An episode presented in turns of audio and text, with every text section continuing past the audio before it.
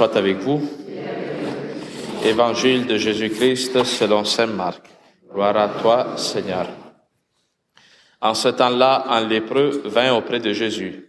Il le supplia et tomba à ses genoux, lui dit, Si tu le veux, tu peux me purifier. Saisi de compassion, Jésus étendit la main, le toucha et lui dit, Je le veux, sois purifié. À l'instant même, la lèpre le quitta et il fut purifié. Avec fermeté, Jésus le renvoya aussitôt en lui disant, Attention, ne dis rien à personne, mais va te montrer au prêtre et donne pour ta purification ce que Moïse a prescrit dans la loi. Cela sera pour les gens un témoignage. Une fois parti, cet homme se mit à proclamer et à répandre la nouvelle de sorte que Jésus ne pouvait plus entrer ouvertement dans une ville, mais restait à l'écart dans des endroits déserts. De partout, cependant, on venait à lui. Acclamons la parole de Dieu. Louange à toi, Seigneur Jésus. Alors aujourd'hui, en plus de ce qu'on disait en, en introduction, c'est aussi le dimanche de prière pour les malades. Hein. Alors le Seigneur euh, nous donne ces paroles-là qui parlent de maladie, maladie du corps, mais dans la parole de Dieu qui parle de maladie du corps, parle aussi de maladie de l'esprit. C'est ça que le Christ vient guérir d'abord. Hein. Il vient guérir le corps, mais comme un signe qui prépare la guérison spirituelle. Alors quand nous, on lit quelque chose dans la Bible par rapport à une maladie, Hein, le dimanche passé, ou il y a deux dimanches, c'était la belle-mère de Pierre qui avait la fièvre, n'est-ce pas? Aujourd'hui, c'est la lèpre. D'autres fois, il y a des femmes qui sont courbées. Chacune de ces maladies-là renvoie à une réalité spirituelle qui nous touche à nous aussi. Parce qu'ici, que je sache, il n'y a pas beaucoup de lépreux parmi vous, n'est-ce pas? Alors, si nous on s'arrête seulement au fait de la lèpre extérieure, cette, cette parole-là ne nous concerne pas. Par contre, Allons voir un peu c'est quoi la lèpre spirituellement pour chacun de nous. Dans la première lecture, on dit que dans l'Ancien Testament, hein, euh, quand quelqu'un est touché par la lèpre, il doit porter des vêtements déchirés, il doit se couvrir la face, il doit crier impur, impur quand il marche. Comme ça, les gens ont le temps de se tasser. Et surtout, il ne doit pas entrer dans les villes. C'est quelqu'un qui doit vivre à l'écart, à l'extérieur de la communauté humaine, disons comme ça. Il doit vivre en, isolement. Hein. Nous autres, se couvrir le visage puis vivre en isolement, on sait un peu ce que ça veut dire, n'est-ce pas? Alors, on va le voir spirituellement, mais ces deux éléments-là sont très importants. C'est-à-dire, la lèpre est une maladie qui te rend pas présentable. Hein. Vous savez, non, c'est ce qui arrive? Tu commences à avoir des problèmes à la peau, il y a des bouts de ta peau qui commencent à, arracher littéralement. Là. Tu perds des bouts des doigts, des affaires de même, c'est vraiment pas beau à voir. Moi, quand j'étais en Afrique en stage, j'en ai vu des lépreux. C'est une maladie qui, vient, qui te défigure littéralement.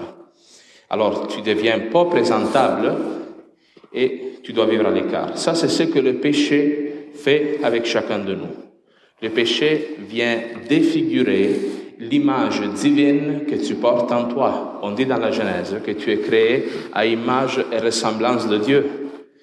Et dans ton esprit, dans ton cœur, on a déposé l'Esprit Saint qui te rend semblable à Jésus-Christ par tes paroles, par tes actions, par tes attitudes avec le monde. Par contre, il y a le péché qui arrive dans notre cœur et vient briser cette image du Christ qui est en toi, vient défigurer ton être chrétien.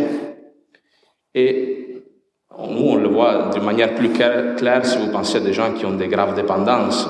On donne des gens qui sont gravement dépendants de la drogue ou d'autres sortes d'addictions. On le voit qu'à un moment donné, ils ressemblent quasiment même plus à des hommes, à des êtres humains. Mais ça, c'est vrai pour les péchés graves, mais c'est vrai aussi pour les petits jugements, les petits murmures, les petits chialages de tous les jours. À un moment donné, le péché nous, met, nous fait mettre toujours le focus sur ce qui ne va pas dans notre vie. Et on devient amer. On ne devient pas agréable à vivre avec. Le péché fait qu'on s'écarte des autres. En, chacun de nous, il y a une partie hein, dans notre cœur, dans, notre histoire, quelque chose que nous, on cache dans le fond, parce qu'on sait que c'est pas présentable.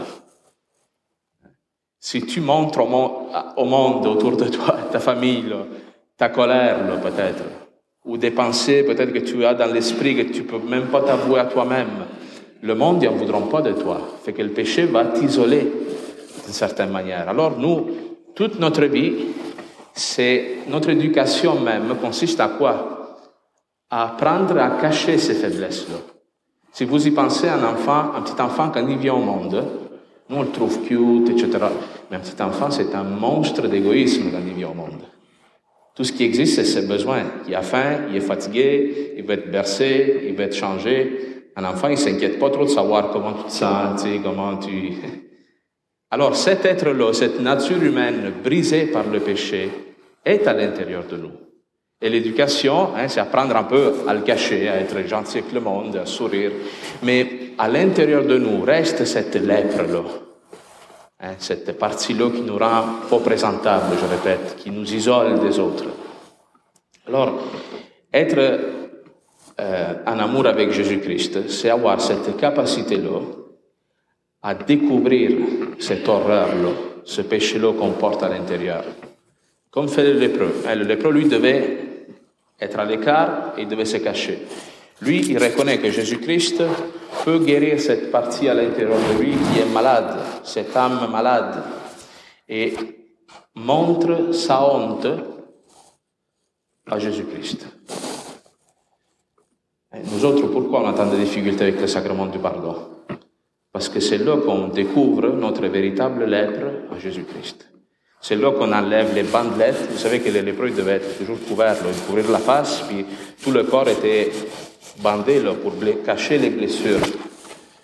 Par le sacrement du pardon, nous, on va devant Jésus-Christ et on se met à nu, devant lui. On lui montre les parties les moins intéressantes de notre cœur. Mais pourquoi on le fait? Parce qu'on sait que lui peut nous guérir. Et lui peut guérir cette infirmité spirituelle que nous portons à l'intérieur. Et comment le Christ fait pour guérir ce péché, cette lèpre qui habite dans notre cœur? Il touche cette impureté-là. Vous savez que ça, c'était strictement interdit par la loi de Moïse.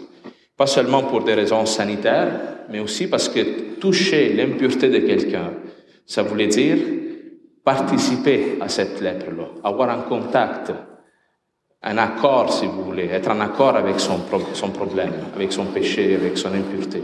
Jésus-Christ, lui, n'a pas peur de se salir avec notre réalité, avec nos souffrances, avec nos problèmes. Il nous touche et il dit, je le veux, sois purifié. Mais comment le Christ, encore une fois, je pose la question, guérit l'humanité? On dit dans l'Ancien Testament que lui est l'agneau de Dieu qui porte sur lui le péché du monde. Et regardez la croix. Jésus-Christ, sur la croix, prend la conséquence de notre mal et il devient, d'une certaine manière, se fait lépreux pour nous. Le Christ aussi sur la croix n'est plus présentable. Il y a des bouts de sa peau qui, qui arrachent comme dans une lèpre à cause des coups de fouet, à cause des coups qu'il reçoit. Et Jésus-Christ aussi, à la fin de sa vie, il meurt crucifié on prend le temps de dire dans les évangiles à l'extérieur de la ville. Et le texte le dit. Jésus-Christ dit à cet homme, t'es purifié maintenant, va, mais n'en parle pas. Garde pour toi cette grâce que tu as reçue.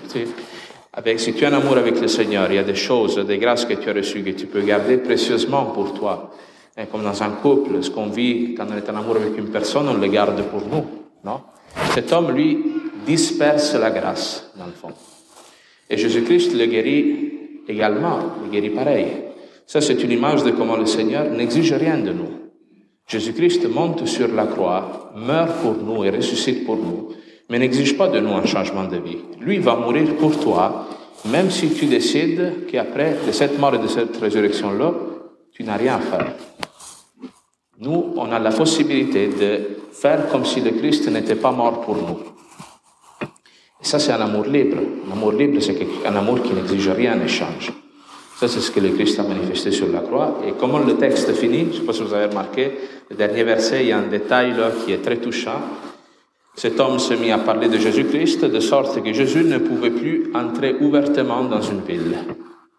Donc Jésus prend sur lui la punition, si vous voulez, qui était des lépreux. Jésus-Christ prend le péché de cet homme. Alors, nous tous, avec cela je termine, ne gardons pas pour nous nos lèpres, surtout avec le temps du carême qui arrive. Le temps du carême est un temps dans lequel, par la prière, par le jeûne, par des petits actes de charité qu'on peut accomplir, nous sommes appelés à mettre le focus sur ça. Qu'est-ce qui ne va pas dans ta vie spirituelle? Alors ayons cette humilité-là de laisser au Christ notre, nos infirmités, nos maladies spirituelles, parce que lui, il va les prendre sur lui-même, il va les clouer sur la croix le vendredi saint. Et si cette délivrance arrive, nous pourrons vraiment chanter, exulter, dire Alléluia avec tout notre cœur le jour de Pâques. Thank you.